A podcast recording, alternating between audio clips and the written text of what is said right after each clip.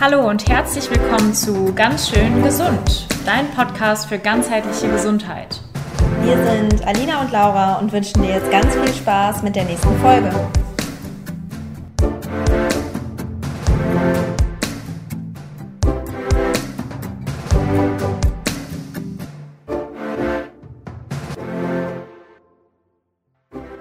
Heute geht es um Prakriti und Vikriti. Wir haben das schon das ein oder andere Mal erwähnt und vielleicht seid ihr schon ganz neugierig, was das denn eigentlich heißt.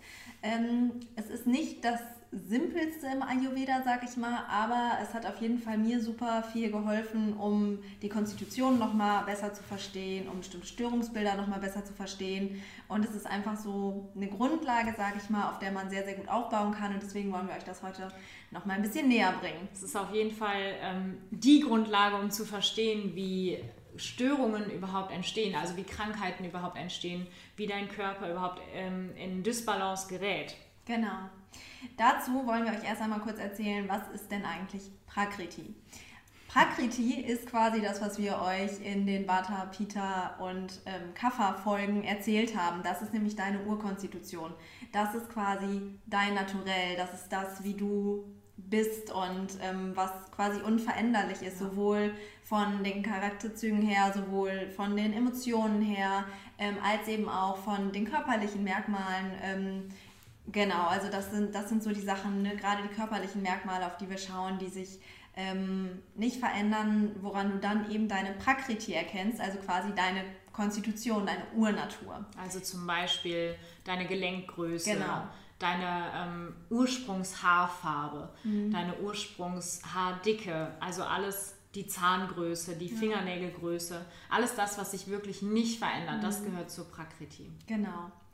Ähm, und es ist so, wenn wir beispielsweise, ich sag mal, ähm, nicht in Einklang mit unserer Natur leben, sag ich mal, ähm, beispielsweise, weil unser Alltag super gestresst abläuft, weil wir nicht uns die Ruhe gönnen, die wir eigentlich brauchen, weil wir uns viel zu oft Stress aussetzen, weil wir uns viel zu oft Nahrungsmitteln aussetzen, die uns nicht gut tun, weil wir zu viele Fertiggerichte essen, weil wir uns zu wenig bewegen. Oder weil wir vielleicht sogar den falschen Job haben. Genau, weil man den falschen Job hat, ähm, weil man Dinge unterdrückt, die eigentlich raus müssen. Beispielsweise, ne, wenn Peter die ganze Zeit Wut in sich reinfrisst, die eigentlich raus müsste. Oder, ähm, oder Vata sich nicht erlaubt, kreativ zu sein. Also genau. noch nicht mal so in Form von, ich muss jetzt jeden Tag ein Bild malen aber einfach ähm, die Kreativität auszuleben. Wenn man mhm. so ein, als Vater so einen sehr starren Beruf hat und immer am Laptop sitzt und eigentlich nichts Kreatives macht, sondern irgendwie nur Sachen abarbeitet ähm, das, das kann auch zu Krankheit führen im Endeffekt. Also ihr merkt, ne, es ist sowohl auf, ähm, ich sag mal, sehr oder klassischerer Ebene wie, ne, klar, Lebensstil und Ernährung hat Einfluss darauf, als auch eben auf psychischer Ebene. Ähm, und wenn man da eben nicht im Einklang mit sich selbst lebt, dann kommen wir jetzt so ein bisschen mehr zu Vikriti. Ähm, dann ist es so, dass wir Störungsbilder eben entwickeln können, dass wir diese Krankheiten entwickeln können. Und das ist quasi, je weiter sich Prakriti und Vikriti voneinander entfernen, ähm, desto mehr bist du aus der Balance geraten. Beispielsweise gibt es ähm, diese ganz vielen Konstitutionstests, ähm, die du beispielsweise auch online ausfüllen kannst. Und idealerweise, wenn du sowas machst, erstmal kleiner Disclaimer, es ist immer nur ich sag mal, Nur ein eine Anteil, erste Idee. Ja, ne? genau. ein, ein Anteil, genau. der irgendwie ähm, ganz gut vielleicht einen Teil deines Körpers beschreibt mhm. und einen Teil deiner Konstitution beschreibt. Aber im Endeffekt ersetzt es nicht unbedingt deine, deine komplette ähm, Konstitutionsanalyse genau. face to face. Ja. ja, genau. Also das ist auf jeden Fall ganz, ganz wichtig. Trotzdem, wie du schauen kannst, ähm, ob du im Balance bist, ist so ein Test, wenn du das gerne machen möchtest, einmal dir anschauen in, ähm, wie war es den Großteil meines Lebens, also ne, Prakriti, wenn ähm, beispielsweise eben nicht nur unveränderliche Körpermerkmale abgefragt werden, sondern der Test ein bisschen ganzheitlicher ist, eben auch mit Charakter, Emotionen, ähm, Körperfunktionen und Co., dass du schaust, okay, wie war es den Großteil meines Lebens? Wie ist es für mich eigentlich normal?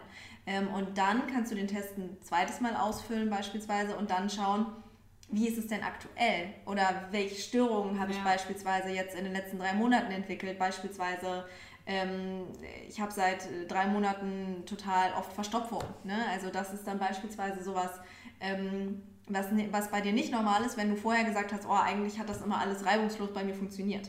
Mm, und das ist halt so dieser Vikriti-Zustand, also ja. so der aktuelle Zustand. Genau, ich glaube, wir erzählen jetzt einfach noch mal ein paar Beispiele dazu, damit das so ein bisschen klarer wird. Genau.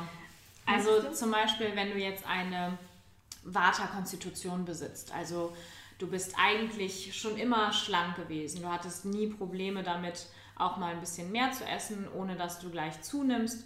Ähm, du hattest aber vielleicht öfter mal Schlafstörungen oder öfter mal Probleme mit deiner Verdauung. Dein Appetit war früher immer ein bisschen unregelmäßig.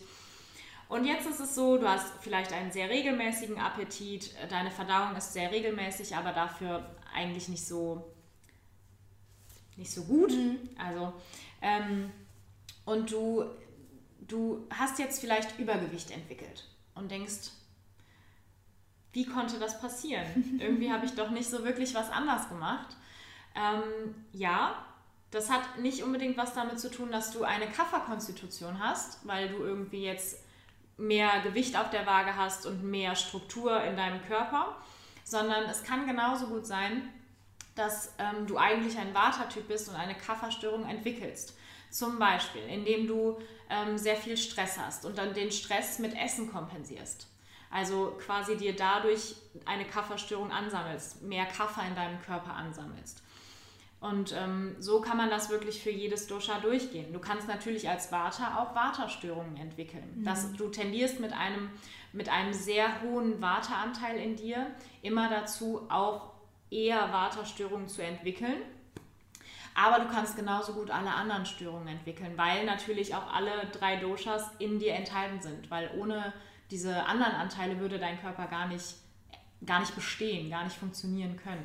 Genau, also es ist halt immer ganz wichtig zu verstehen, dass wenn, wenn man jetzt sagt, okay, du bist eine Vata-Pitta-Konstitution, dann kann man sagen, okay, du hast eine Tendenz, die und die Störung zu entwickeln.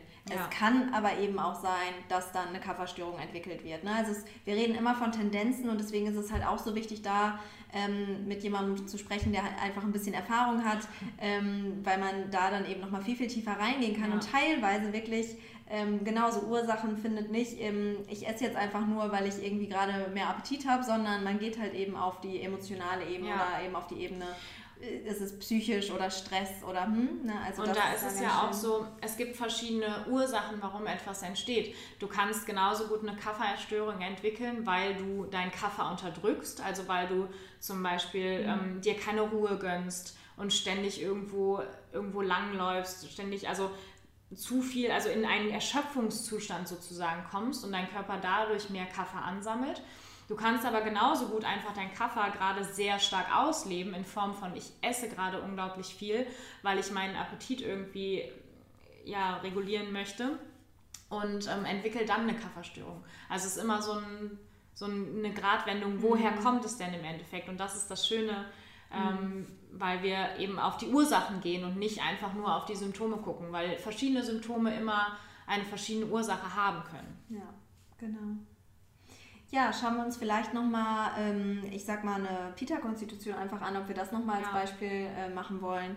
Ähm, so eine Pita-Konstitution beispielsweise tendiert ja eher dazu, ähm, Hautprobleme beispielsweise zu haben. Ne? Generell viel mit Entzündungen. Das ist die Konstitution, wo die Verdauung eigentlich gut läuft, die aber dann eben zu Durchfall tendieren. Ne? Nur um so ein ähm, paar kleine Tendenzen äh, zu nennen. Genauso gut kann es aber auch sein, wenn wir beispielsweise gerade in die herbstliche Jahreszeit kommen, ähm, wo tatsächlich viel Vata um uns herum ist, nicht zwangsläufig in unserem Körper, aber wo viel des Vata-Doshas eben auf dich einwirkt. Auf dich einwirkt, genau. Ähm, und wenn wir ähm, beispielsweise dann ja total überdreht sind die ganze Zeit und äh, dann nicht versuchen, das eben auszugleichen, dass wir so dieses überdreht sind und dann ähm, kommt es vielleicht noch dazu, dass äh, wir für, dass wir was essen, was uns nicht so gut tut, ne? dass wir total viel Salat essen und das auch noch abends und irgendwie super viel Rohkost zu uns nehmen und so weiter und so fort.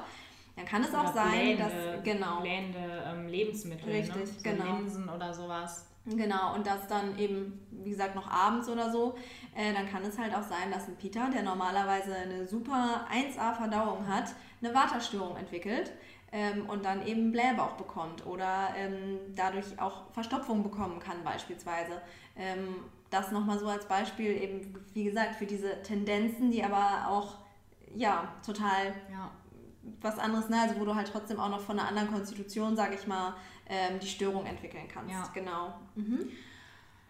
Ja, jetzt haben wir schon Vata und Pita genannt. Dann können wir eigentlich auch mit einer Kafferstörung noch weitermachen. Ja. Ähm, Im Endeffekt ist es ja so, Kaffer ist eigentlich hat so ein Immunsystem, was nichts erschüttern kann.